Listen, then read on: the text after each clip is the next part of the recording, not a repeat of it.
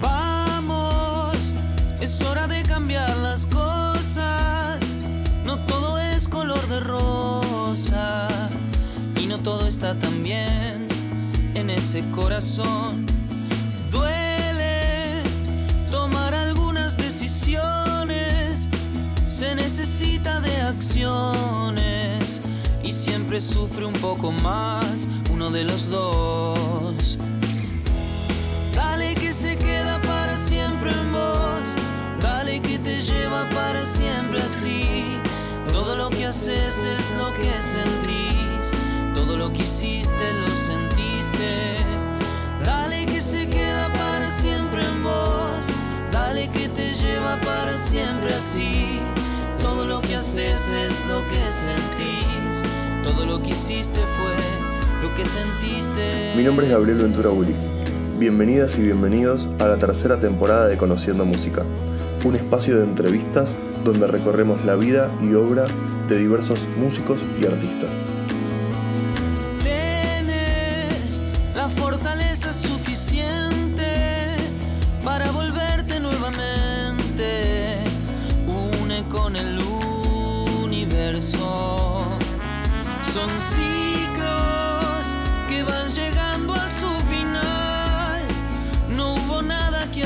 Hecho mal, es natural. Y siempre hay algún recuerdo que vuelve. ¿Qué va a ser? No hay caso. Vas a extrañar un rato, pero vas a estar bien. Facundo Gali es cantante, guitarrista y compositor, un referente de la canción independiente en Argentina en los últimos años.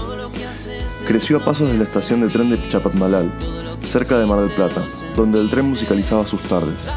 Tren, que años después será el nombre de su último disco. Hablamos de sus influencias, de la educación en la música y por supuesto de su próximo concierto este jueves 10 de noviembre en el Teatro Margarita Circu. Espero que lo disfruten.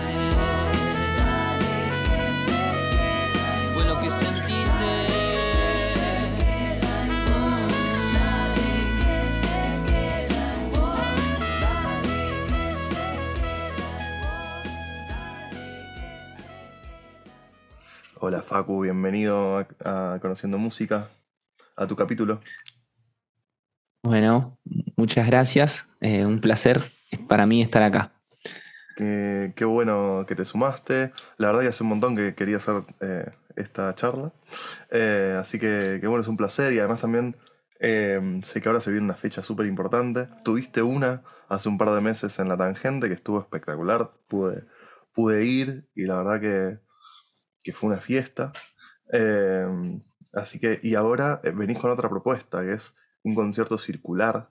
Eh, y quiero preguntarte cómo se te ocurrió esa idea, qué, por qué, por qué el, el Shirgu para hacerlo. Bueno, como, como bien decís, Gaby, em, la última fecha así como con banda, y una fecha importante fue en, en julio de este año 2022 en La Tangente y después de eso recién ahora va, va a suceder esta fecha en el Shirgu. Mirá, la realidad es que más o menos a principios de septiembre, de septiembre estábamos, eh, estaba yo queriendo como concretar alguna fecha antes de fin de año, en lo posible para esta altura, porque ya después empieza el mundial y, y bueno, eh, la atención se va com- completamente, se, se monopoliza con, con el tema futbolístico, por lo menos acá en Argentina es, viste, bueno, lo sabes.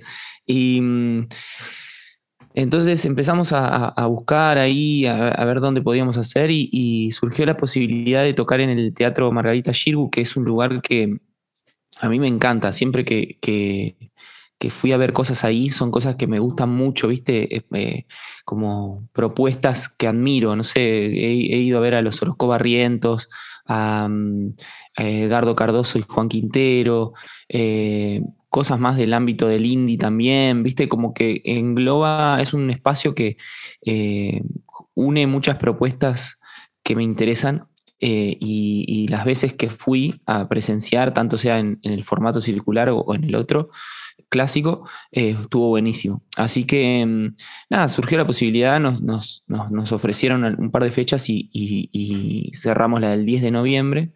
Y el formato eh, circular era como, bueno, ¿cómo lo hacemos? ¿Viste? Porque la tangente fue como más arriba, más power. Y esto eh, yo quería como mantener el formato de banda, pero a la vez como darle un, una calidez diferente, hacer distinto el concierto. Me gusta variar de un concierto a otro. Entonces eh, decidimos que sea circular, que básicamente es, lo explico así muy, muy brevemente, es eh, nosotros debajo del escenario, nosotros en el medio de la sala y la gente en un semicírculo alrededor nuestro, ¿no? Como ahí entre los, entre los palcos y entre las butacas. es un flash. De hecho, hace poquito fui a ver eh, una propuesta que tocó en, formato circular y está buenísimo. Lo que se genera está, muy bueno. Ahí toda la gente rodeándoles. eh, y, claro. se genera algo, más cercano, ¿no? Que el escenario, quizás, ¿no? Ahora pensándolo con vos, en voz alta. Eh, sí. Sí, sí. O sea, ya el hecho de. el hecho de. El hecho de estar ya en el mismo nivel que el público eh, te pone, viste, como que le da otra energía al concierto, lo hace como mucho más participativo en cuanto a, ni siquiera estoy diciendo como que se pongan a cantar, sino ya las miradas y la, la, la, intención de las canciones, viste, como que, está la gente más pegada eh, al lado tuyo y, y, también el teatro tiene una mística, viste, como que qué sé yo, es un teatro muy viejo. Eh, ahí el otro día un amigo me contó que ahí tocaron los redonditos de Ricota, por ejemplo, ¿viste? Cuando recién empezaba en el setenta y pico. O sea, nada que ver mi, propuesta, pero digo, como la mística de, tocar en un lugar que, tiene esa energía, que ha pasado gente así, muchas propuestas. Gabo Ferro tocó mucho tiempo ahí también. Eh, así que bueno, nada, estoy muy, muy manija, como verás. Sí, sí, sí, es que es cierto, hay muchas propuestas y también muchas de las propuestas em, interesantes del momento pasan por ahí. Y decías que con respecto al, concierto que hiciste hace poquito, hace pocos meses, eh, vas a cambiar el repertorio, o sea, vas a... Este, este formato también a vos te permite probar otro costado de tu repertorio que decís, bueno, toco con la banda, tengo que estar arriba. No, quizás ahora podés explorar otras canciones distintas. Sí, eh, sí, es algo que, me pasa habitualmente como tener una lista de canciones que, son como con banda o, más eh, pop, por así decirlo, si bien todas son canciones que se pueden llevar a la guitarra y la voz, ¿no? Como que empiezan desde ahí, pero hay una lista de temas que a mí me, gusta hacer en ese formato, que las vamos a respetar, o sea, vamos a, vamos a mantener los temas más arriba, como vos decís, pero desde otro lugar, ¿viste? Como que, no sé, el baterista va, a tocar una batería más pequeña, eh, vamos a, manejar mucho los volúmenes, como que el máximo volumen sea un máximo eh, no tan alto, ¿viste? Como manejar mucho los matices. Em, y es cierto que después hay, hay, una gran cantidad de canciones, sobre todo las que tengo con, los dúos, con Julián Oroso, con Niño, etcétera, que son más del matiz, justamente, pasan por ahí. Entonces es un, es un espacio para aprovechar es eso también, ¿viste? Esos, esos formatos. Eh, qué sé yo, hace poquito salí, salí con un tema que se llama Mar Adentro, que tiene un arreglo de chelo, entonces en esta oportunidad lo invité al chelista para que venga a tocar, cosa que en la tangente, por una cuestión más de tiempos y de que era todo muy ahí, viste, con, una, con un timing más rápido, eh, no se podía. Bueno, en este caso nos vamos a dar esa oportunidad de compartir en vivo eh, el arreglo de, Mariano que tocó el chelo. Eh, sí, o sea, a mí me, a mí me encanta, o sea, me parece que mm, cada concierto es único, es como diferente por algo, por alguna particularidad, y en este caso más todavía. Y, mm, además también son dos fechas muy seguidas y venías de un parate pandémico y como, todo el, mundo. Pero a vos se te, había extendido un poquito más, ¿no? O sea, tuviste que encontrar un poco la motivación de vuelta de decir, bueno, porque es, hay que producir el show, hay que eh, estar muy para afuera durante un montón de tiempo, es bastante. Eh, o sea, de repente eh, el show de julio te, te motivó a, a querer tocar más? ¿O cómo, qué, qué pasó ahí? Mira, vos sabés que me pasa algo respecto a la frecuencia de toque que a- ayer lo hablaba con, con un amigo, con Toto Yulele, que, que estuvimos ahí eh, cenando y, y charlando un poco. Y mm, como que me pasa por un lado que este año, post pandemia, decidí como, bueno, vamos a tocar un poco menos y, y que sean más cuidados, entre comillas, los conciertos, ¿no? Como dar una, darle bola a esto, a la lista de temas, a los momentos, a, a la iluminación. eh, viste, como, como estar un poco más en el espectáculo en general. Y mm, eso me llevó a tocar en julio en la gente y recién ahora, casi cuatro meses después, eh, voy a tocar en, en- el Shirgu, ¿no? Pero cuatro meses de distancia es algo que antes, o sea, previo, en el, en el 2019, 2018, cada vez va, si voy más atrás en los años, era mucho tiempo. Yo tocaba, no sé, eh, una vez cada dos semanas, ¿viste? O a veces un fin de semana tocaba dos veces. Entonces, esa falta de frecuencia también es algo que mm, estoy aprendiendo a sobrellevarla, porque te va quitando el training, ¿viste? Como, quien dice, como que necesitas entrar de vuelta y, bueno, los ensayos ayudan para eso, pero eh, un poco perdés esa, frecuencia de toque, esa adrenalina de estar tocando en vivo, cantar y, y cantar un fin de y el otro y así. Y es algo con lo que estoy aprendiendo a convivir recién ahora, porque después de, de la pandemia, o sea, cuando empezó la pandemia, seguí tocando, hicimos el disco con Niño, etcétera, y seguimos laburando, seguimos tocando mucho. Después, cuando se liberó un poco, tocamos bastante al aire libre. Eh, y recién este año te diría que, que, estoy como diciendo, ah, ok, es como un, una especie de abstinencia de toques que me genera como por un lado re manija para tocar, o sea, me da mucha gana de tocar, pero por otro, viste, como que perdés ese, ese entrenamiento de, de, de, del oficio de tocar y, transmitir y, y laburar con, con, la canción, ¿no? En formato esencial. Así que nada, estoy ahí como aprendiendo y, de a poquito eh, como reinterpretándome como, como cantautor. Pero yo te decía porque a mí me parece que son dos fechas importantes en un año.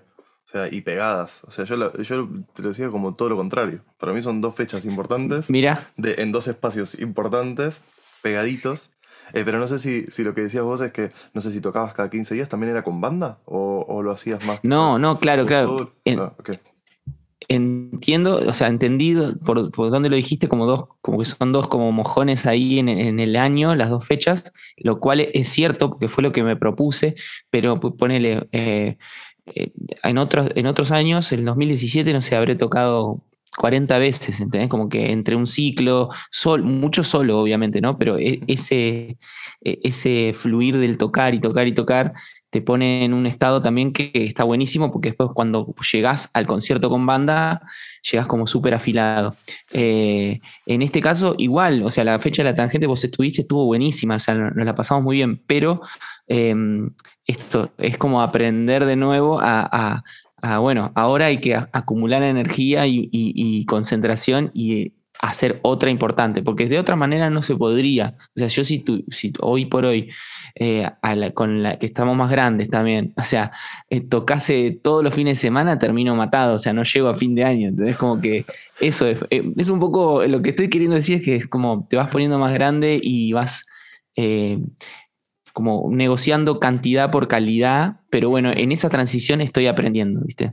Sí, sí, eligiendo un poco más también eh, lo que quieres hacer, bien pensado, ¿no? Me parece una madurez también, hablamos de, de una madurez. Puede ser, sí, ponele, puede, me, podemos ponerle como ese mote de madurez, sí, si se quiere, sí.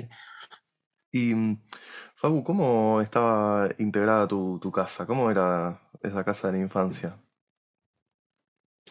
Uf, bueno, eh, yo nací en Mar del Plata y me crié en Estación Chapadmalal, que es un pueblo cerca de Mardel, eh, que no es el que todos conocemos como las playas de Chapadmalal, ¿viste? No es la costa donde se hace surf, que ahora está como muy en auge, sino es como un pueblito ferroviario que, está 20 kilómetros hacia adentro, desde la costa, eh, muy chiquito. Entonces eh, ahí viví con mis viejos en la casa de la estación del tren, porque mi abuelo era empleado del ferrocarril y vivíamos en la casa misma de la estación. Entonces, a partir de ahí te podrás imaginar que, es una, que fue una infancia bastante atípica en cuanto a a la relación con, el entorno, con, los vecinos, porque yo tenía mis vecinos que, son mis amigos hasta el día de hoy, los Meshi, que estaban, qué sé yo, a, lo que son cuadras acá en la ciudad, estarían a 10 cuadras, ¿viste? Y eran mis vecinos enfrente, pero yo tenía que cruzar todo un campito para, para, para verlos, ¿viste? Todo el predio ferroviario, eh, los árboles, las vías, los vagones abandonados, los galpones, todo eso es algo que... Recontra, sí. Eh, sí, sí, sí. sobre eso. Sí, sí, sí, ni hablar. Lo fui siendo como de menor a mayor, ¿viste? Empecé dando algunas, algunos indicios y en tren ya fue como, vamos con todo con esto, ya le pongo tren al disco, ¿viste? Y ahí ya, claro, le hice una canción a mi abuelo, eh, qué sé yo, me parece que es algo que es muy de, mi identidad, si bien eh, hace un montón que vivo en la ciudad, casi, la misma, casi al mismo tiempo te diría, en mi vida pasé la mitad en, el, pueblo y la otra mitad eh, hasta hoy en la ciudad, incluso más tiempo en la ciudad que, que, lo que me crié allá en Chabandaral, pero es, viste que los años de infancia son como, bueno, sos ahí tierra fértil y te marcan para toda la vida y los llevo a, todos lados eso, viste, como... Y, ahí es como un DNI. Completamente. Sí, está, está, está en la sangre, está en todos lados.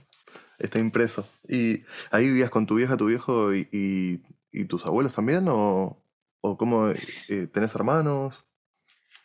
Sí, em, mi, familia es, es como, bueno, no rara, pero, pero es, mi vieja está casada con, con o sea, por segunda vez con, con el marido que yo me crié desde chiquito eh, y mi viejo, eh, él vivía en ese momento en La Plata cuando yo era chiquito, porque mi viejo es músico también, entonces como que iba y venía, me visitaba, pero yo ahí vivía en Chabandaral, vivía con mi mamá, con el marido de mi mamá y con mi hermana, que es Victoria, que eh, me lleva, es seis años menor que yo.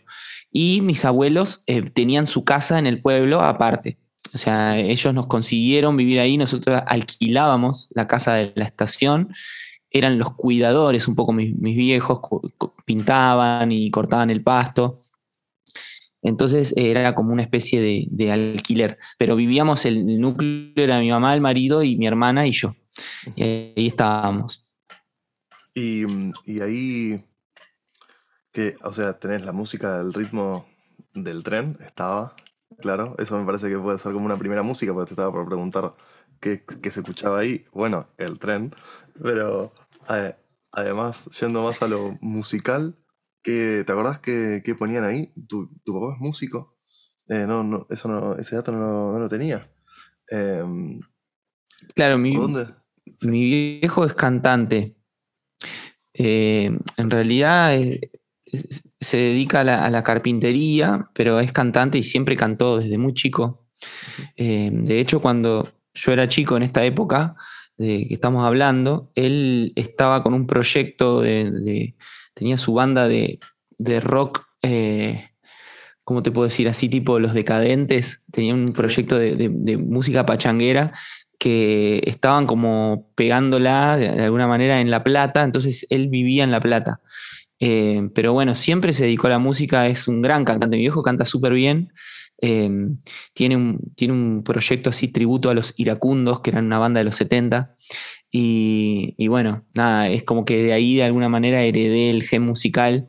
Eh, pero en esa época yo lo veía como que lo veía muy poco. O sea, como él venía a, Mar del Plata para, para visitarme, paseábamos, viste, la típica el fin de semana, me iba con él a la ciudad, íbamos al Sacó a jugar jueguitos, a comer.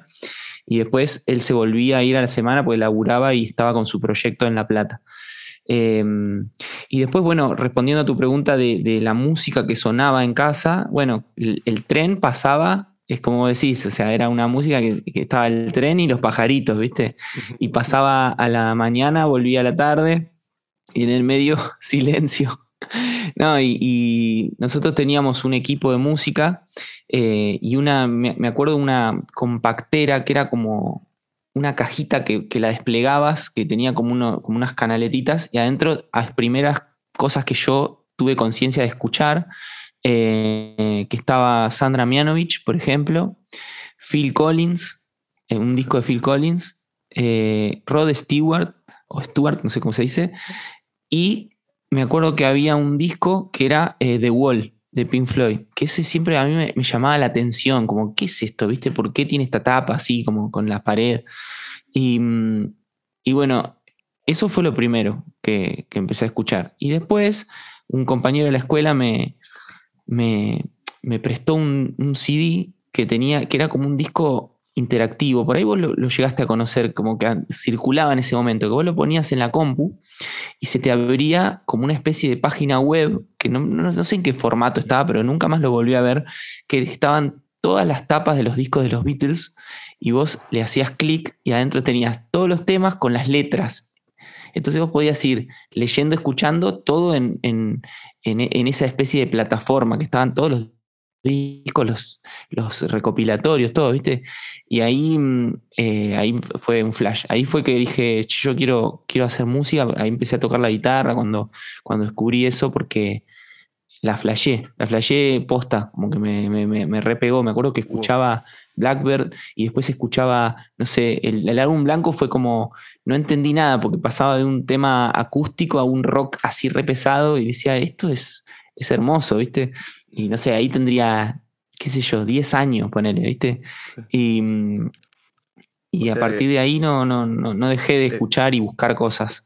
Escuchando música de, grande, digamos, ¿no? De, gente grande, entre, entre comillas, mal llamada música de, adultos. Claro, claro. Y, vos ahí. Sí, sí.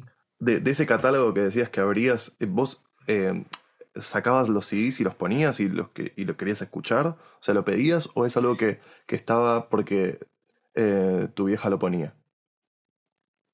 No, pasaban dos cosas. Primero era que yo, yo lo escuchaba, o sea, a mí me pasaron ese, ese CD y lo copié y lo empecé a escuchar y, fue como, no me acuerdo cuándo fue el momento que, que, esa semilla prendió, pero fue como todos los días quería escuchar los Beatles, todos los días. O sea, me pasa, yo soy muy fan de los Beatles. Es, el día de hoy que me, que me veo el mismo documental dos veces, ¿viste? Como que... Eh, y, después sucedió algo que, en un momento la casa misma de la, estación donde vivíamos nosotros, como era un casco histórico, eh, lo abrimos como, mis viejos hicieron como una especie de casa de té ahí. Eh, como un proyecto independiente donde la gente venía y, recorría la, oficina del jefe, hacían como una visita guiada. Y en el final de esa visita había una casa de té eh, y, el, lugar se llamaba, le habían puesto la vieja estación inglesa, ¿no? porque era, es una estación del 1900 hecha por los ingleses. Entonces yo, con mis 10 años, era como el encargado de musicalizar. Entonces ponía los Beatles. Entonces como que todo el tiempo estaba sonando. Y hoy ponía poner el álbum blanco. Mañana ponía y sonaban los Beatles mientras la gente tomaba el té. Entonces como que era eh, parte de, mi... quedaba perfecto, tal cual. Ese, fue tu em, primer trabajo y bueno, como, eso. músico. Exactamente, musicalizando, mirá, no lo había pensado, es verdad. Eh, y, ¿Y cuándo, cuándo fue que escuchaste eh, un recital o alguien de tu entorno tocar por primera vez. ¿Te acordás de eso? O el primer recuerdo, quizás no fue la primera vez, es el primer recuerdo.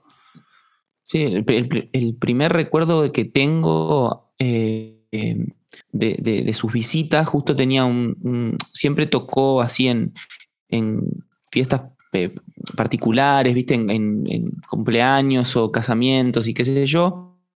Y una vez le, salió uno, por así decirlo, en, en Mardel y me llevó a mí. Y esa fue como la vez que yo lo vi con su banda. Yo tendría, no sé, menos de 10 años, era mucho más chiquito.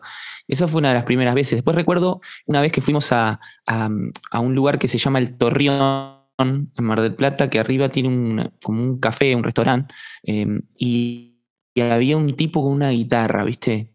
Así como un, como un cantautor era, y tocaba, no sé, tocaba temas de otros, pero eso me, me impactó mucho porque era un chabón con una guitarra así enchufada de línea, ¿viste? Bien sabinera la cosa. Y, y el, el, loco estaba ahí. Y me acuerdo que yo lo vi y tenía como un manejo con el público, eh, interactuaba mientras la gente comía. Y eso me, me, me, impactó bastante. Y bueno, y después más de adolescente, eh, creo que un, un, recital que me, que me, que me flashó mucho fue el de Spinetta, o sea, el, el, las bandas eternas. Ese fue como, como ya más grande. Eh, la verdad es que no, o sea, no, no soy de ver muchos recitales, ¿viste? Como que otro día hablaba con, con, un amigo que me preguntaba si iba a ver a Coldplay, ¿viste? Que ahora acá está tocando Coldplay, tipo, River, llena 40 de estadio de River. ¿no? no, soy mucho de ir a cosas así masivas, me gustan más las cosas de amigos, de, de, colegas así más independientes o, o, puntuales cosas como Fito o Aristimunio. Eh, y, Spinetta era una, ¿no? Y, me acuerdo que lo vi un par de veces y el de, la, el de las bandas eternas fue, fue muy hermoso. O sea, ahí entendí la, la, emotividad que puede manejarse en un, en un concierto, ¿viste? Como gente llorando, yo muy emocionado también. Y dije, claro, esto es más allá de, de, del recuerdo de las bandas o de la cantidad de, de, proyectos. Era como algo que se transmitía ahí, ¿viste? Sí, eh, una noche muy especial esa, eh, ahí en, en Vélez. Yo, recontra. Voy, voy, conociendo personas con las que estuvimos, ya. También como... ¿Vos fuiste? Sí, yo estuve, yo estuve. Eh, fui solo, me acuerdo, además. Eh, claro, lo, claro. Lo decidí esa tarde. Mira.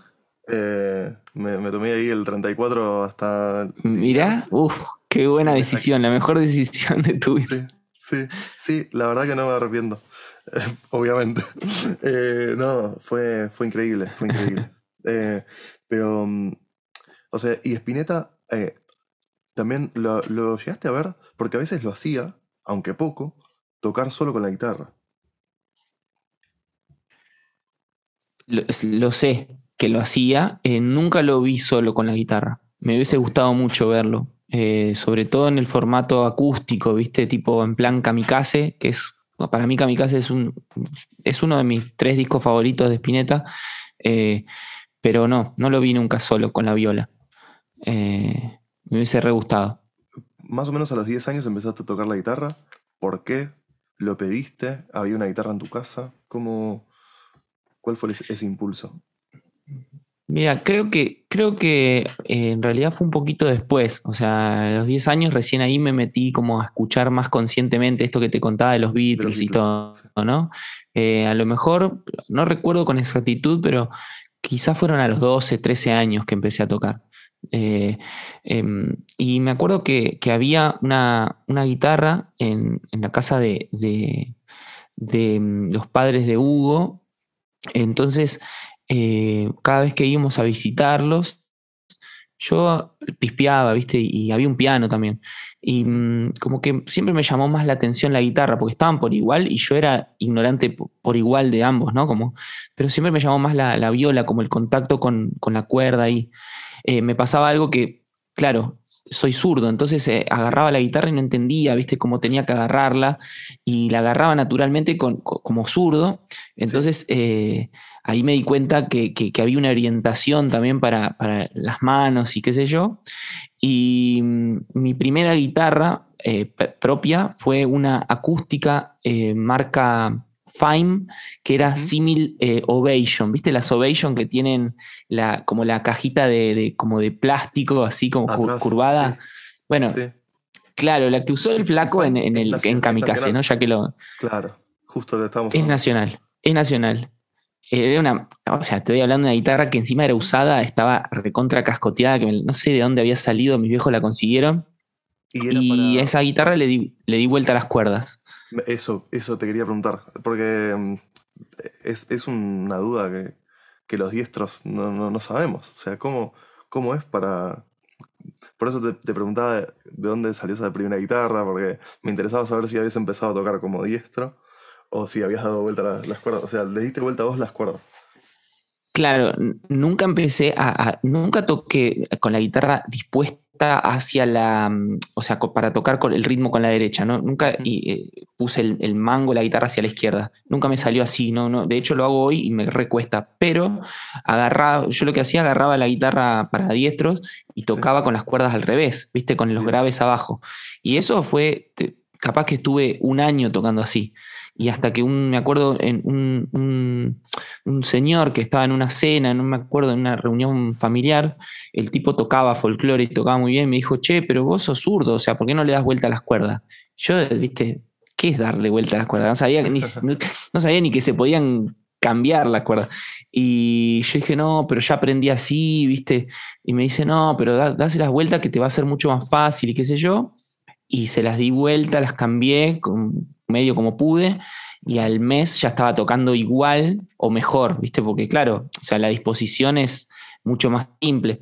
Em, así que así fue la, la transición del zurdito. Desde siempre zurdo. Sí. y, Vos sabés que eh, para patear, para jugar al fútbol soy derecho. O sea, si fuera al revés sería mucho mejor, ¿no? Como zurdo en el fútbol, viste que tiene un prestigio. pero no. O sea. Te ponen de 10 al toque. Claro, claro. Sí. Em, y, ahí qué, qué tocaba? O sea, ¿fue medio autodidacta o fuiste a clases? ¿Cómo, cómo sucedió eso? Eh, mira, empecé tocando canciones así con, los libritos de Ricordi, ¿viste? me acuerdo que tenía uno de Sui Generis, que ahí saqué un montón de temas. ¿Sui Generis 1 eh, o Sui Generis 2? Ah, no me acuerdo, el que, el que tiene canción para mi muerte. Sí, sí. Eh, creo que es el 1, ¿no? Supongo. sí. sí. es el que tiene el primer disco, así que es, el 1. Claro. Em, bueno, empecé tocando con, ese librito de Sui Generis y después eh, ya entré en la etapa de, internet, o sea, como me acuerdo de buscar, eh, no sé si era la cuerda en ese momento, pero buscaba cosas eh, canciones y las imprimía, me acuerdo, y me bajaba la, letra con los acordes. Y mm, la verdad que, lo, primero que aprendí, todos los acordes, las cejillas y todo eso, lo aprendí yo solo. Después fui un tiempo a, una profe que me enseñaba, me, enseñaba un poco más de teoría, de entender las escalas, pero, viste, como a lo largo de, hasta hoy, digo, como el camino más eh, firme fue el, de la búsqueda personal. O sea, también estudié guitarra con un profe de jazz, eh, guitarra así solos y cosas, pero bueno, nada, o sea, lo mío siempre fueron las canciones y usar la guitarra como un acompañamiento. Entonces, eso lo hice más solo, eh, así autodidacta. Pero mismo, ah, hay algo que pasa con, los cancioneros de recordio cuando buscas una canción y están los acordes, es que si no sabes, por lo general, tenés que rasguear, tenés que hacer un ritmo con la mano, eh, con la izquierda. Em, y es como eso iba siendo natural, o sea, lo, hacías vos, como te salía, digamos. Tal cual, tal cual. Y es, vos sabés que eso casualmente es algo que yo, como doy clases ahora también, es algo que trato de, de habilitar en los alumnos y las alumnas eh, el hecho de, che, bueno, pero acá, viste, fíjate vos qué te sugiere, escuchá la canción, viste, porque generalmente las canciones que, solemos tocar son canciones que están producidas desde una banda, entonces es muy, a veces... Eh, llevarlo al rasguido de la guitarra no es solo copiar, sino también eh, interpretar el ritmo.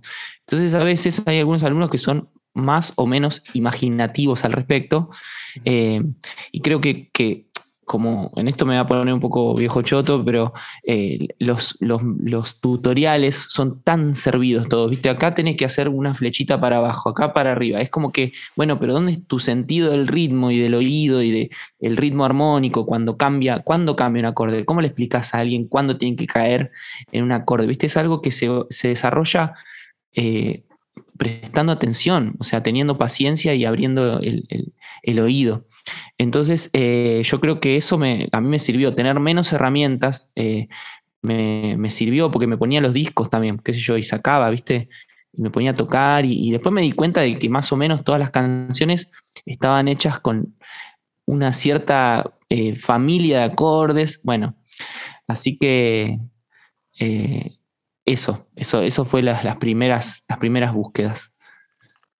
Eh, familia de acordes, familias de rasguidos también, porque hay rasgueos que se usan para mucho, ¿no?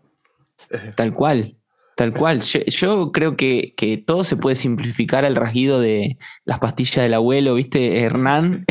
Todas las canciones se pueden llevar a eso. Pero después, bueno, uno tiene sus búsquedas. También ahí está lo que te sale a vos, ¿viste? Como que hay, yo a veces veo gente que, toca de una manera tan particular y tan hermosa como, como viste, la forma de rasguear o, cómo acentúan o tienen un swing que no se enseña, viste, que, surge así. Em, a mí me, me, llama mucho la atención. Como que capaz que me gusta más la gente que toca poquito o sea, que no toca, que no son unos virtuosos de cantidad de notas, pero que tienen mucho swing, ¿viste? Como, como mucho ritmo. Eh, soy de mirar eso, de, mirar la mano rítmica de, la que hace los acordes. Eh, em, me parece que, ahí está un poco el, fluir de la música, ¿no? En, eso, en cómo, cómo vos podés sostener un mismo acorde, cómo pones al servicio de la melodía em, el acompañamiento. Em, Sabes que me parece súper interesante esto del acompañamiento que estás diciendo, porque em, a mí algo que me llama mucho la atención de tu forma de tocar la guitarra eh, es algo de, los, de la forma de arpegiar que. Es una forma a mí particular que me llama mucho la atención de justamente tu mano rítmica. Eh, y, y, bueno, ahora entiendo un poco cómo la desarrollaste también, ¿no? algo intuitivo y escuchando y eh, me parece muy, muy rico eso de cómo te acompañas arpegiando y, tocando. Bueno, justo tu, última canción tiene mucho de esto, tu último single, ¿no? Mar adentro. Para mí se, sí, ahí. Sí. Puede ser, sí. Sabes que mm, eh, hasta hace no mucho eh, lidiaba un poco con esa situación, con la de, tener una manera particular de, eh, tocar que, por ahí yo quería tocar bien, ¿viste? Como bien con mayúscula, como tocar y, hasta pensaba en meterme a estudiar de nuevo guitarra, pero mm, hace, hace un tiempito que me amigué con eso, con, con bueno, me sale los arpegios, los ritmos me salen de una manera que, es como propia, eh, que tiene sus falencias a nivel técnico seguro, pero, pero creo que ahí también está como la diferencia, ¿no? Como de, aceptar eso y, de decir, bueno, yo toco así. Eh, también en el proceso vas aprendiendo a, esto que te decía hace un rato, ¿no? Como a, disminuir cantidad por calidad y, por ahí tocar menos, pero con una intención y, saber que la nota que estás tocando la estás tocando con un fundamento. Eh, yo era más de, meter, ¿viste? Meter mucha data. Al principio te estoy hablando, incluso antes de, largarme como, como solista, ¿no? Eh, y, eso fue cambiando, creo yo, para, para mejor, porque eh, empezás a a tener una conciencia de lo que haces, un control, si se quiere, eh, y aceptar que, es, bueno, yo puedo tocar hasta acá, sé tocar así. Por ejemplo, hay algo que, recién ahora me está pasando como, como, como aceptándolo con tranquilidad, que es como yo la guitarra eléctrica me encantaría en algún momento tocar, por ejemplo, pero sé que no, no, no es mi fuerte, ¿viste? Como que eh, con la acústica encuentro una manera de decir, encuentro un, acompañamiento que me, me sienta y, bueno, eso, viste, esa aceptación de decir, bueno, lo mío pasa más por hacer la canción, por, eh, por, darle, por darle como un acompañamiento y de última, si hay un guitarrista eléctrico, que en este caso es Diego, que es el guitarrista de mi banda, que a mí me encanta cómo él toca, eh, darle lugar también a la gente que, que pueda enriquecer, ¿no?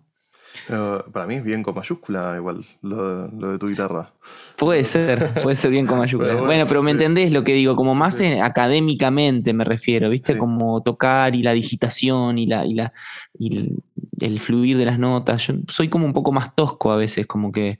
Eh, viste, como que hay algo ahí de, que, no, que, no fui al conservatorio, de que, se nota, pero bueno, también eh, eso, aprendí, estoy aprendiendo a, aceptarme, a, así en, en, general en la vida, ¿no? Como, pero, pero en esto se nota mucho, como en decir, bueno, canto así, toco así, eh, compongo así me parece que, es importante aceptarse también y no, no, darse tanto con un caño, viste, que a veces uno se, no, porque esto tengo que mejorar acá y allá. Y, sí, sí, el, el, látigo, el látigo no productivo, digamos. Pues está, Exactamente. Eh, la observación de, bueno, que, hay que mejorar, que siempre hay algo que mejorar y, todo.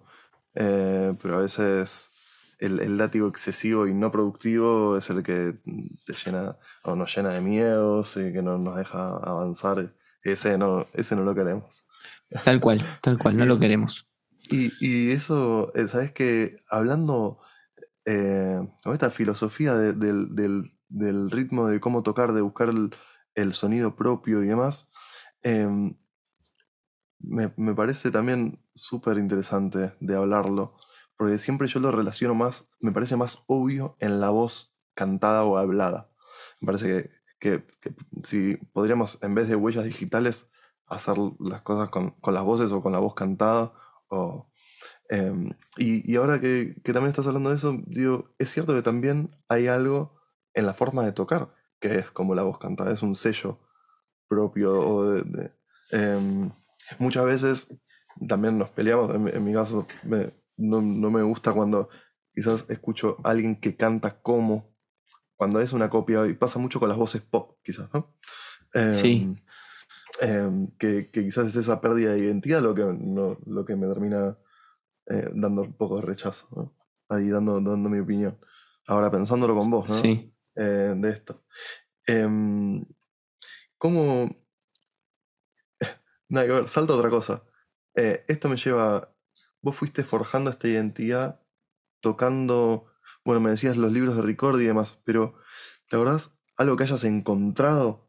Que dijiste, che, por acá, por acá me gustaría hacer mis canciones, además de los Beatles, digo, ¿no? Como, ¿es algo que te haya despertado el, hecho de querer contar algo, componer? Bueno, sí, claro. Eh, yo creo que fue, si tuviera que que ponerle como un, comienzo eh, o, una especie de, momento eh, cuando escuché por primera vez a, Spinetta. Eh, no tanto porque me... De hecho, lo primero que escuché del flaco fue algo que no me gustó tanto.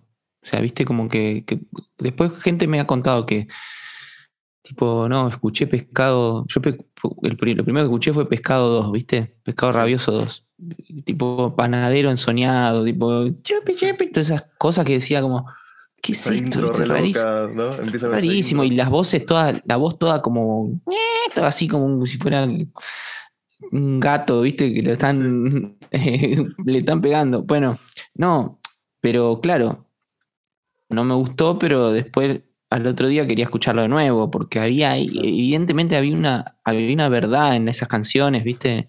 Está madre tierra en eh, ese disco, ¿no? Credulidad, sí, sí, creo que me acuerdo, yo me acuerdo de credulidad, me acuerdo de ese tema de David Lebón que se llama Mañana Pasado, creo.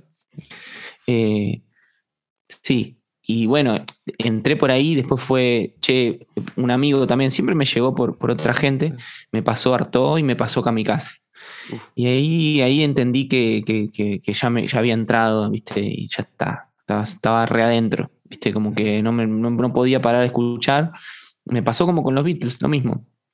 A mí me pasó ese fenómeno de, no, poder, no poder parar, me pasó con los Beatles, con el Flaco y con Lisandro Aristimuño. Cuando me acuerdo que cuando, cuando lo empecé a escuchar también me pasó algo parecido con el Flaco, que al principio dije, ¿qué es este chabón? ¿Viste? ¿Cómo canta? Pero después no podía parar de escucharlo. Como que evidentemente ahí hay algo de, la, lo original, de lo personal, que, me atrae mucho, ¿viste? Y es el día de hoy que yo escucho cosas que, por ahí a simple escucha me hacen ruido, ¿viste? No sé, hace poquito descubrí Dirty Projectors, eh, que es una banda yankee, y soy fan, ¿viste? Como que al principio decía, ¿qué onda esto? Bueno, eh, eh, es algo que tiene que ver con eso, con la posibilidad de hacer las cosas a tu manera, creo yo. Que en ese momento lo, lo descubrí a través del flaco, porque era como si este tipo puede hacer canciones así que, que no son las típicas canciones que están en la radio, que no tenés que tener una voz como la de Cristian Castro o como la de Luis Miguel, eh, que también me encantan, ¿eh? Tengo mi, costado más melódico, que tiene que ver ahí con mi viejo y con todos sus gustos, pero, pero creía que, mi, manera de decir o mi forma de, ser como que estaba más alineada, emparentada con, esos tipos, ¿viste? Con, con el flaco, eh, qué sé yo, con otra, bueno, Fito, ¿viste? Que, por ahí es más mainstream que estos discos que estamos diciendo. También la calidad de audio, ¿no? Como que yo escuchaba eh, Arto y decía, bueno, esto está bien, está buenísimo, pero no es una, no era, ¿viste? Eh, Paul McCartney, ¿viste? Que, clava un audio super HD y mm, eh, que, no se malentienda, o sea, Arto es, un, es el, mejor disco quizá del rock nacional, pero digo, a niveles de, posibilidades de, grabar. Exacto, como que esas cosas me, acercaban la posibilidad de decir, che, puedes, puedes hacer tu música también, ¿viste? Con, la, con el dinero que dispongas, con, con, con independencia también, con, los gustos que tengas.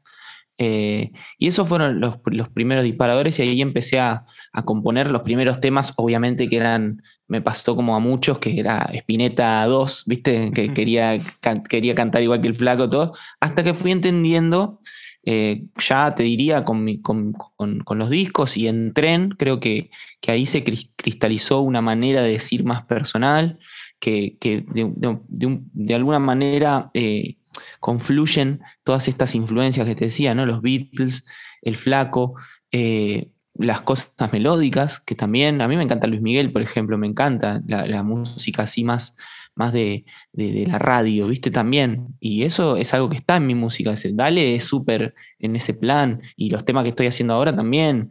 Em, entonces creo que, que, en este laburo de aceptación que te decía hace un rato, se relajan un montón de filtros y empiezan a, fluir las cosas y a, darse la mano, ¿viste?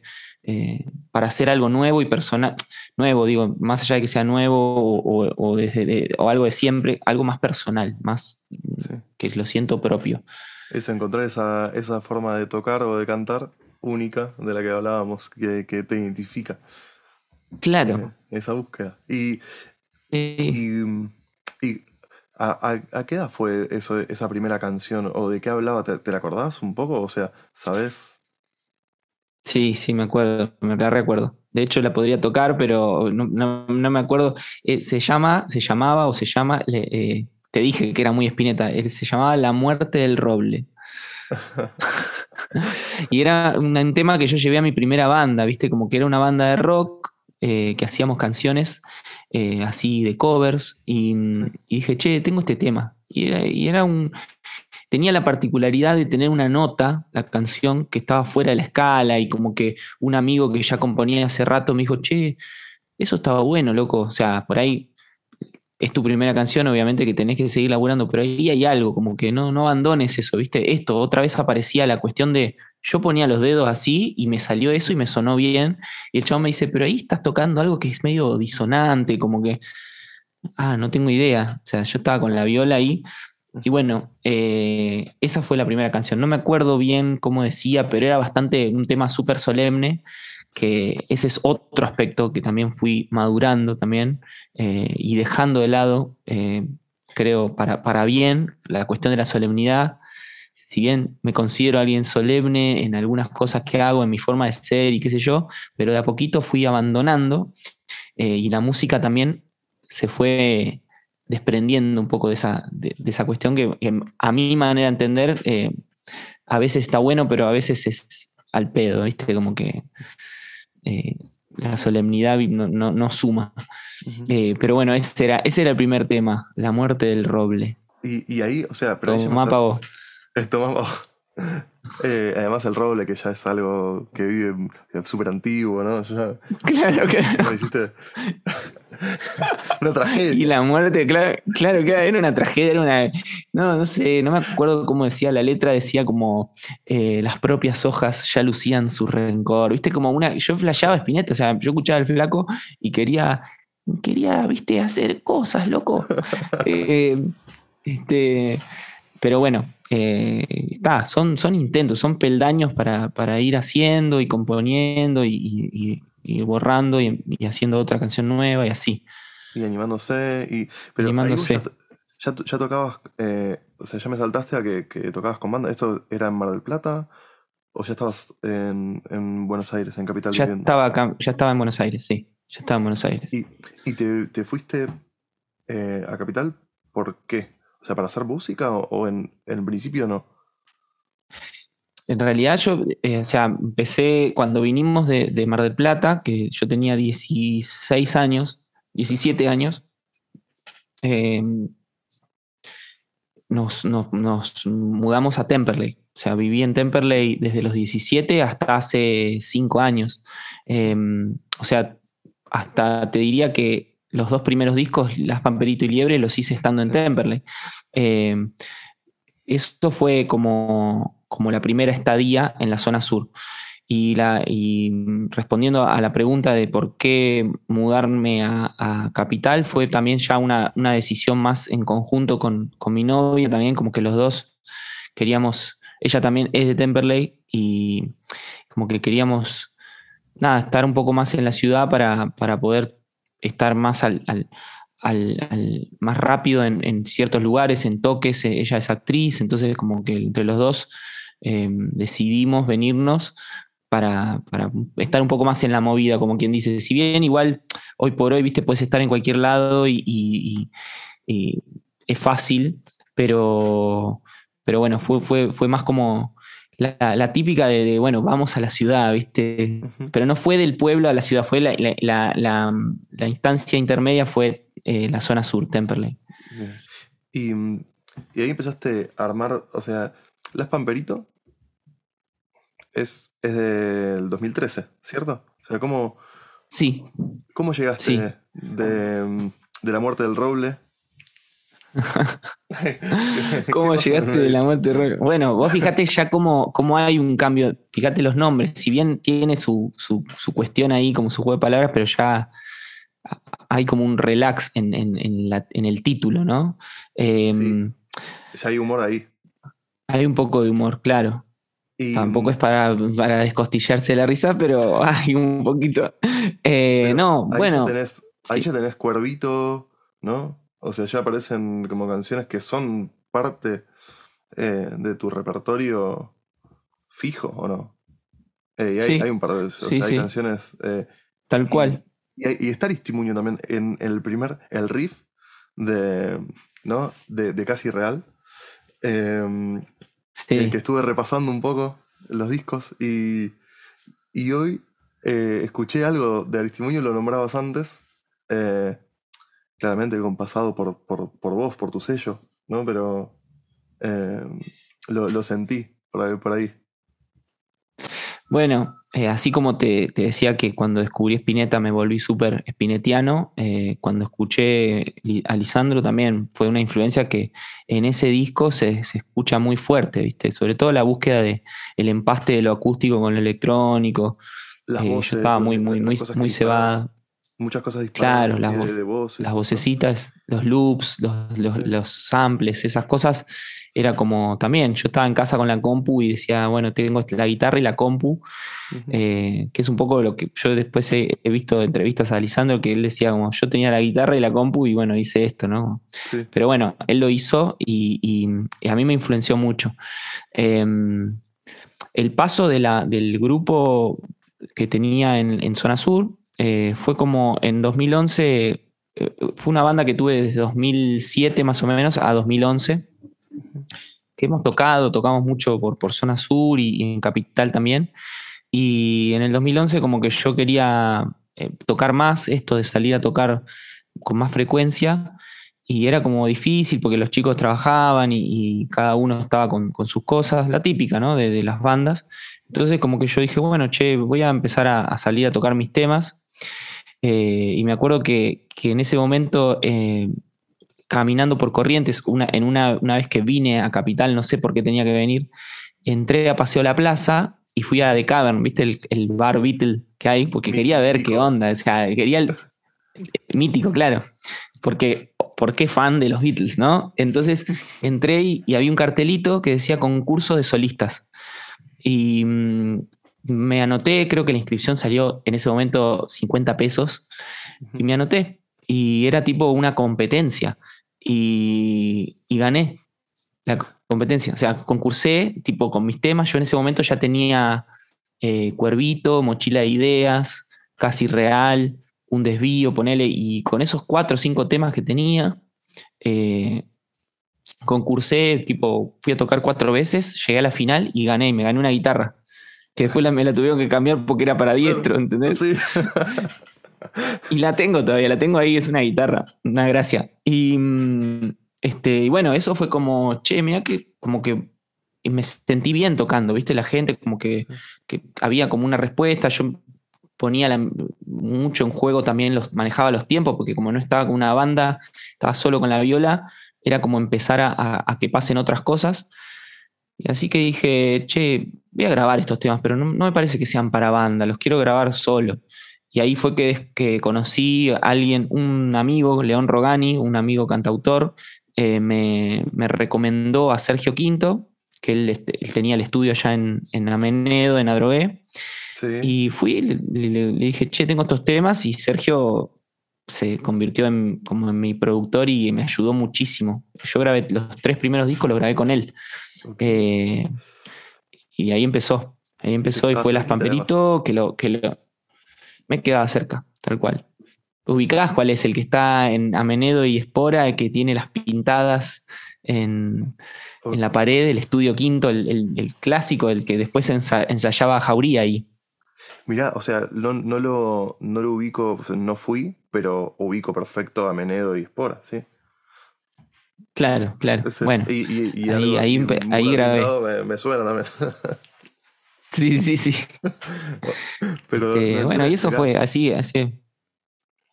Eh, y, o sea, fue un, fue un buen impulso. El, o sea, el tocar ahí en The Cavern solo te impulsó, digamos, acá hay algo que puedo hacerlo, dijiste, ¿no? Como, bueno, lo grabo. Tal cual. Eh, y Tal ahí cual, empezó. Tal cual, porque a- aparte. Perdón, eh, no, no, tal cual lo que decís, porque aparte había gente que, ahí por ejemplo conocí a Juan Farré, que él llegó a la final conmigo, y yo siempre lo cargo como, che, yo te gané en concurso. Eh, no, que son compositores que, o sea, están buenísimos los temas, ¿entendés? Y estar, estar ahí como viendo que sucedía, más allá de ganar, digo, como, o perder, eso es una boludez, pero digo, tocamos y había mucha gente porque iban los familiares de los que con- concursaban y después te felicitaban, te decían, che, me re gustó. Y era como, bueno, esto puede estar bueno hacerlo, ¿viste? Como Ajá. así también. Y, y ahí empezaste, me imagino, a hacer todo el, el circuito cantautoril por todos lados, ¿o no? Ahí empecé a tocar mucho, mucho, mucho. Sobre todo en la zona sur, ahí conocí a Ivo Ferrer también, que Sí. él me, me- me metió en un montón de ciclos que organizaba Remanija y, me, hizo conocer ciclos acá en Capital también. Eh, toqué mucho en movidas que se organizaban así en casas culturales, eh, en estudios de grabación. Eh, bueno, esa es la, como que te decía, viste, hace un rato, tocaba, capaz que en un fin de semana tocaba tres, tres, cuatro veces. Un mismo día tocaba en un lugar y me iba a tocar a otro, ¿viste? Porque, bueno, eso, muchas veces tocaba hasta desenchufado. Eh, hoy por hoy sucede, ¿no? Yo toco, a veces toco desenchufado y tocas una lista de media hora y después te vas para otro lado, qué sé yo, como, o vas a ver un amigo, entonces como que la practicidad del formato hacía que metas fechas por todos lados, tipo banda de cumbia, ¿viste?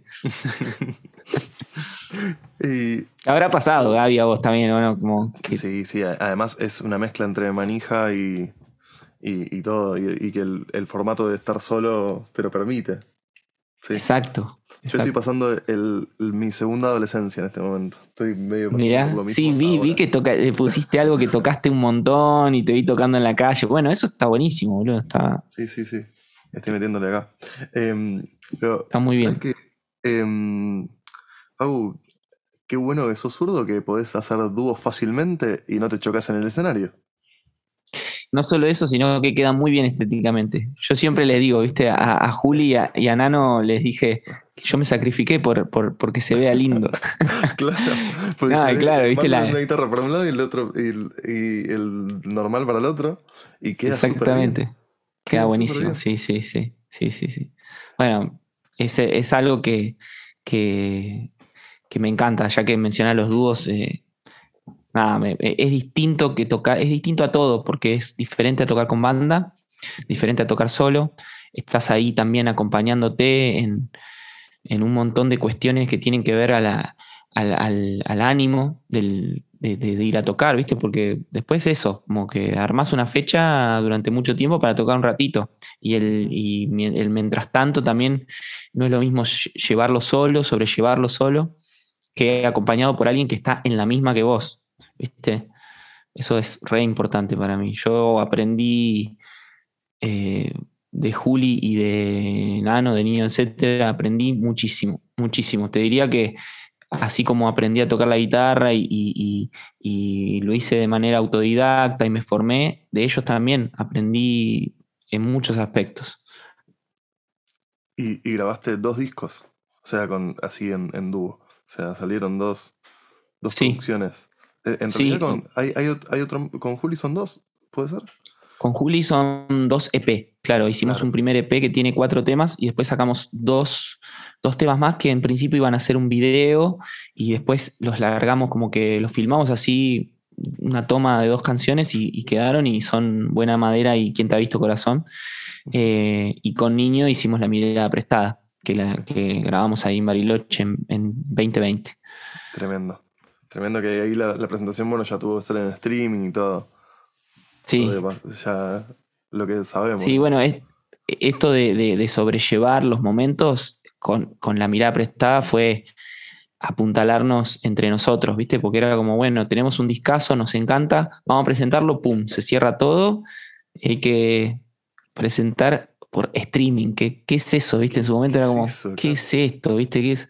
Y, y, bueno, pero, pero eso que te decía, como nos, nos bancamos un montón en ese momento. Y con Juli también, con Juli pasamos un montón de experiencias de, de, bancarnos, ¿viste? en los viajes, sobre todo el, recuerdo que, más tengo con Julián es eh, viajar mucho, charlar mucho en los viajes, eh, debatir cuestiones filosóficas, musicales del cantautor, de las canciones, de cómo hacer canciones. Y después de bancarnos en toques de, qué sé yo, a nosotros nos pasó una que íbamos a tocar en un festival en Altagracia, estábamos re contentos porque íbamos a compartir con Fernando Cabrera, con muchos músicos, y a último momento se canceló el festival por cuestiones que no viene al caso, problemas con el que lo organizaba, y nos encontramos allá, solos, los dos, sin trabajo, porque como que íbamos a eso, o sea, nos iban a, bancar para, pagar para, ir a tocar. Y, y, ahí creo yo que, como que afianzamos la relación a, un, punto más allá, ¿viste? Hoy por hoy con Juli puedo estar sin hablar, eh, no sé, un año y sé que me encuentro y está todo bien, porque como que trascendió, ¿viste? La, las formas de, una amistad como, como, cualquier otra. Entonces, eh, eh, en ese sentido también se aprende mucho, ¿viste? Como que te, te, te, formás como persona, como con los proyectos también. Es muy loco eso. Sí, sí, sí, sí, sí. Es formativo, tal cual. O sea, y aprendes del otro. O sea, vos decís que aprendiste de ellos, seguramente les pasa lo mismo. O sea. Eh, yo creo que... sí. Incluso deben haber más aprendido de ellos que lo que yo aprendí de. Re canchero. No, espero que sí, ojalá que sí, qué sé yo. y, y fue, ¿cómo, ¿cómo, fue el, el post? Eh, las Pamperitos estabas tocando un montón y después se vienen dos discos eh, más, todos, siempre cada, cada tres años, ¿es? Más o menos. Eh, no, no, se dio así. De hecho, el Liebre, que es el segundo, salió en 2015. O sea, en 2015 yo ya lo, lo subí a mi canal de YouTube. en septiembre más o menos, creo que está ahí el full álbum. Y después salió en 2016, salió por el Club del Disco, entonces la edición del Club del Disco y en CD fue en 2016, por eso figura 2016, pero en realidad es un disco de 2015. Em, bueno, Liebre eh, es mi segundo álbum y, como el que de alguna forma tuvo más como, como un impacto, como que me dio a conocer un poquito más en, el ambiente. Las Pamperito por ahí em, se conoció a partir de Liebre, ¿no? Como que fue como el primer disco, tocar mucho en zona sur, empezar a armar la banda. Eh, pero Liebre tiene como un concepto, una, dinámica que, fue más, o sea, a mí me gustaba mucho, que es como tocar con una banda totalmente acústica, llevar esto del empaste con lo electrónico también, pero de manera en vivo, ¿viste? Ya no había loops, no había una compu, sino que había una persona que estaba tocando un teclado y otro que estaba tocando un contrabajo. Entonces, esa, esa mixtura creo que le dio como cierta originalidad. Y bueno, y, ahí fue que quedé en la Bienal de 2015. Em, toqué, bueno, lo presenté en Café Vinilo, como que empecé a, abrir un poquito más hacia Capital, ¿viste? Eh, la, música, mi música. Y, bueno, y ya Tren, que fue 2019, eh, creo yo que, es como el, el, más, el disco más eh, concreto, lo que te decía antes, como más redondito en cuanto al estilo. Como que son canciones que casi todas las toco, viste, en el repertorio, hoy por hoy. Y, me parece que tienen mucho que ver todavía con, el que está bien, es de 2019, ¿no? No hace tanto, pero digo, como que son, es un concepto que, lo rebanco, ¿viste? Como el de el formato del cómo lo grabé. ¿Y cómo lo seguís, lo seguís desarrollando con los singles que sacaste este año? Claro. Me, sí. me parece, ¿no? Hay como una estética que, se sigue desarrollando, pero que tiene que ver con tren, ¿no? Sí, sí, porque, bueno, eh, vos, vos decías hace un rato de Mar Adentro que confluía ahí la forma de tocar y todo. Yo creo que, es verdad lo que decís. Y, y si bien, ponele, alguien me dijo cuando salió el tema, como, che, este Mar Adentro me hace acordar a Las Pamperitos, porque es más introspectivo. Sí, puede ser, pero. Eh, las vestiduras de la canción eh, son distintas, o sea, son como más relacionadas con, con Tren o con, el que soy hoy que con, esas influencias de los, de los loops. Esas influencias eh, están como... ya no están, ¿no? Como que creo que pude, prescindir de un montón de cosas que, creo, hoy que ya no me representan. Entonces, eh, en ese sentido, eh, es una continuación, tanto Mar Adentro como La Noticia Más Hermosa, como canciones más de un formato de banda que igualmente tienen mi impronta por mi manera de tocar la viola, por mi manera de cantar y de componer y de escribir las letras, que eso es como donde creo que está lo distintivo, si se quiere. Y mm, y buscaste a Marcelo Esquiaga para hacer la noticia más hermosa, ¿no? Para producirlo. Sí. Eh, sí, él es el productor de, la noticia. Eh, por, algo particular? ¿O fue. ya querías trabajar con él? Sí, mira, con Marce me pasa que yo era muy fan de, mi Tortuga Montró cuando, cuando estaba con esta banda de, Zona Sur. Eh, compramos el, el, disco Mar de Plata en invierno y me acuerdo que lo reescuchábamos con los chicos. Y después cuando empecé a tocar solo me lo crucé un par de veces, de hecho compartimos fechas y mm, es una persona muy, muy, muy linda, más allá de la música que hace, es un, tipazo, ¿viste, Marce? Entonces como que dije, che, me encantaría algún día que me produzcas un tema y me parecía que la noticia más hermosa tenía el, espíritu del tipo de canciones que él podía hacer crecer, eh, con, viste, como bien estribillero, así como bien pop. Entonces eh, decidí que, lo hagamos y estuvo buenísimo. O sea, fue, hermoso lo que, lo que salió de ese proceso. Sí, sí, sí, sí, bien, bien puesta la, el foco ahí para que sea. Me, pareció, te pregunto puntualmente por eso, porque me pareció eh, esto como acertado, ¿no? La, búsqueda.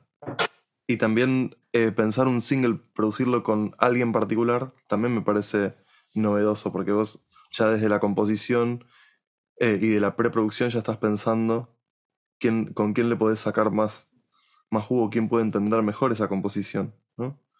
Eh, Tal cual. Me parece. Tal cual.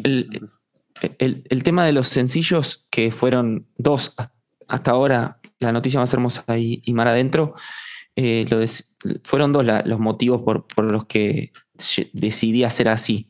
Primero, uno, por, por una cuestión económica, que es como, quiero hacer un videoclip y quiero sacar un tema, me encantaría hacer un disco entero, pero bueno, eh, para darle la, importancia y el audio y todo lo que quiero, es como, bueno, vamos de a una canción. Y segundo, por experiencia, ¿viste? Como tener esa experiencia, de decir, a ver qué pasa si en vez de un álbum grabo una canción eh, y le doy el tiempo que merece. Em, los resultados de esa experiencia son positivos a ver, también pasa algo que es como, todo pasa tan rápido hoy que haces, le dedicas un montón de energía a un tema y a los 15 días, viste, es como que ya lo, ya lo compartiste tres, cuatro veces en Instagram y es como, bueno, ahora que haga su camino. Pareciera que, no es del todo sustancioso. Pasa en el feed, viste.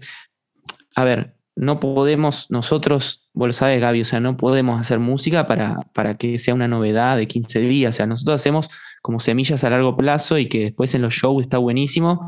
Y hoy por hoy hay gente que me escucha en vivo con la guitarra y dice, ah, escuché después la noticia más hermosa, me encantó. Bien, para eso es que lo grabamos eh, así, ¿no?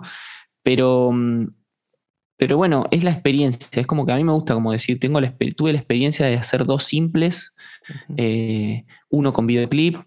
Entonces, capaz que lo que venga, no sé, viste, que sea un EP, que es un medio ahí entre, entre un disco y, una canción y que te permite eh, elaborar un concepto también, ¿viste? Como a lo largo de cuatro, cinco temas. Eh, pero bueno, no sé aún, todavía no sé. Por lo pronto vamos a tocar, vamos a despedir el año. Ahora se viene el Shiru. Tal cual. Y eso es lo que, lo que importa. pero bueno, paso a paso. Eh, me, me encanta la charla, la verdad que, que, bueno, eh, eh como te decía, hace mucho que quería hacerlo. me parece muy interesante todo. Sabía que, iba a ser así, porque lo poco que habíamos hablado en persona o, por redes ya lo había sido. Así que, que, bueno, te deseo lo mejor eh, para todo, pero sobre todo para la fecha que se te viene, que, que va a estar espectacular. Em, y para todo lo que viene es, un aprendizaje también hablar con vos y, escuchar, escuchar tu música también. Bueno, yo te agradezco también por el, por el, espacio, por las preguntas, me sentí recómodo. Eh, la verdad que dije cosas que nunca antes había dicho. Ah, eh, Hoy me, abro completamente en esta entrevista con Gaby. Em, bueno, nada, eso, Gaby. Y, te espero cuando vengas para acá, cuando vengas de, Madrid y así nos, nos, vemos en persona, nos tomamos un mate y charlamos un poco más. Claro que sí, ya nos veremos por ahí también. De una.